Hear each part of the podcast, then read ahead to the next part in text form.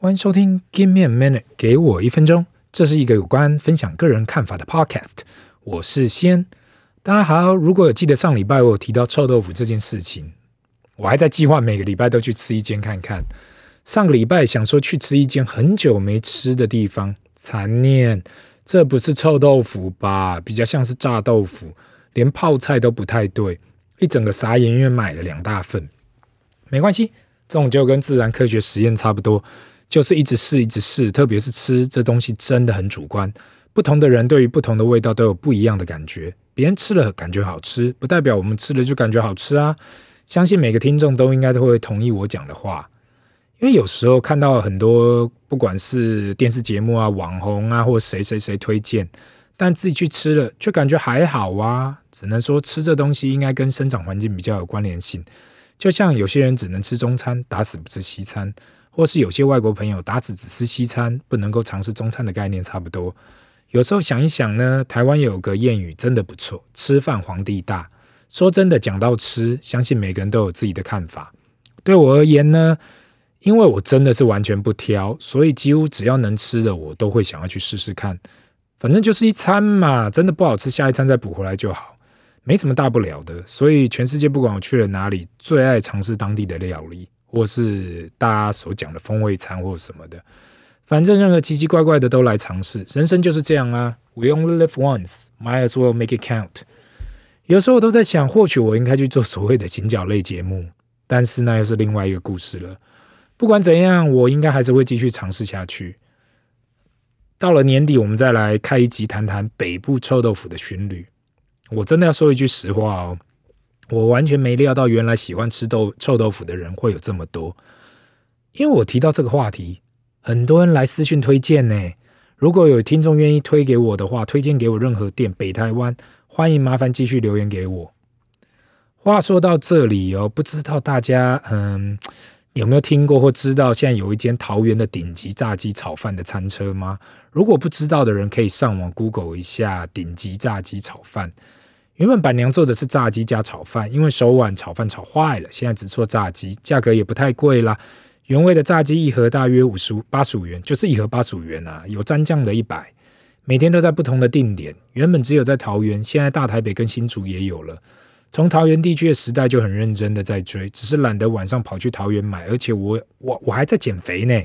炸鸡这种罪恶感十足的东西，怎么可以随便乱吃？想如果有一天。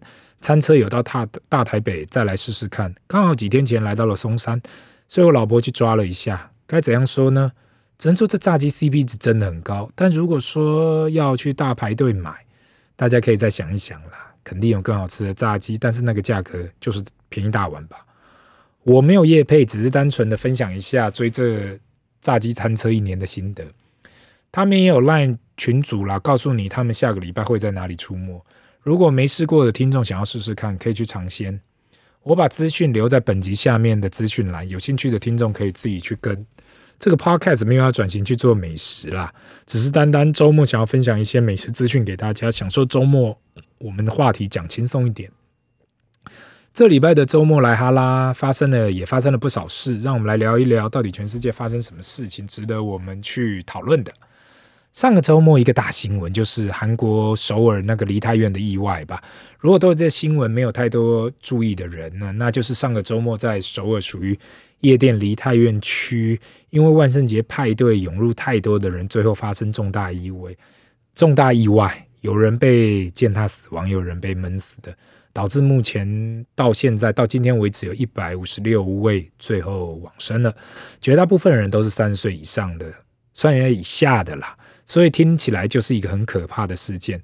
我还记得我一开始晚上看到这新闻，以为这是假的吧？如果你说是在夜店发生意外，那蛮有可能的，毕竟大家很挤。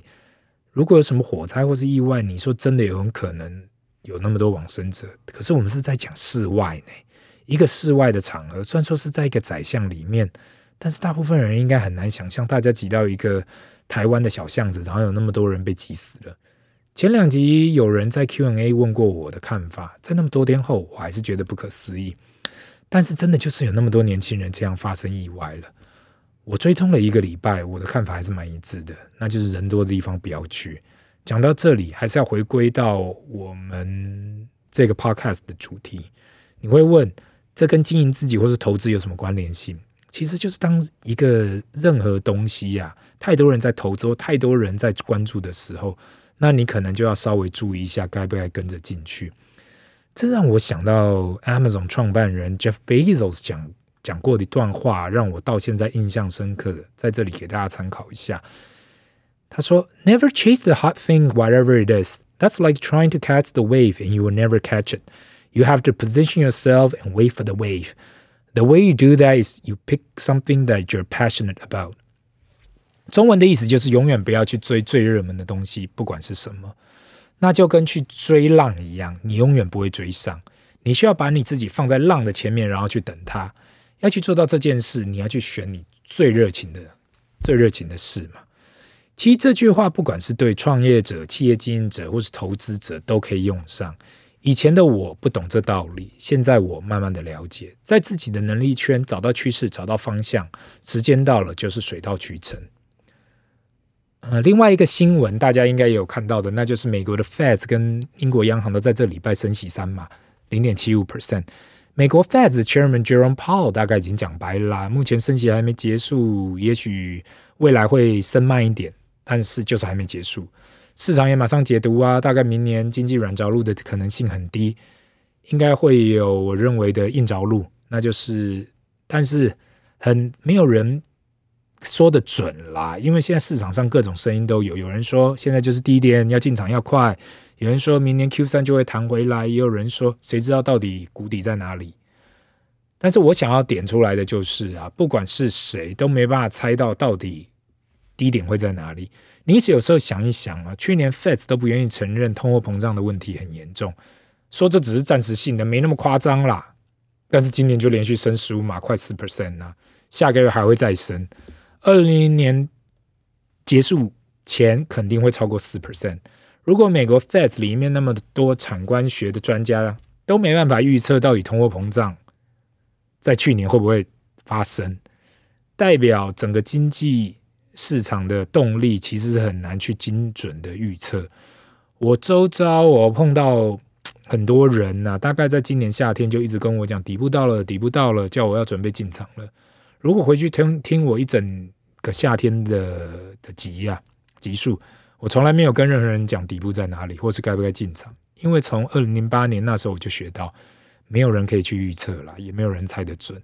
任何市场就是买方跟卖方。到底这个产品会不会爆红，也只能由市场机制去验证。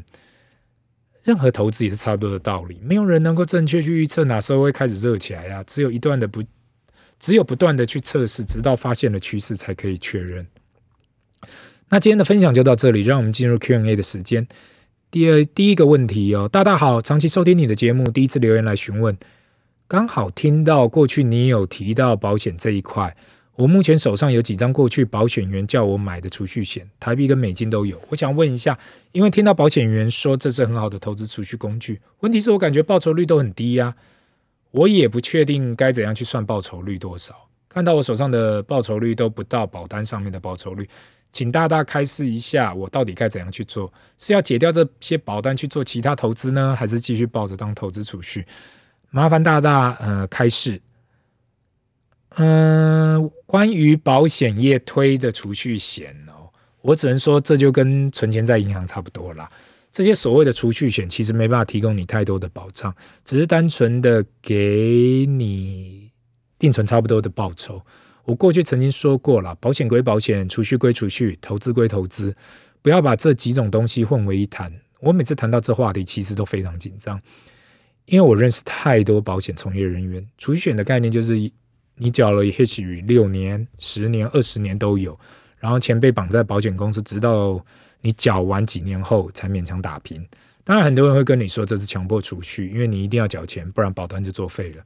其实真的要去看里面的报酬率，你会发现这其实就是借钱给保险公司，让他们去投资嘛，然后他给你一点点利息当回报。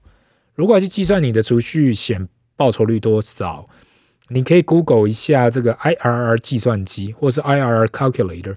IRR 的意思就是 Internal Rate of Return，中文解释是内部报酬率。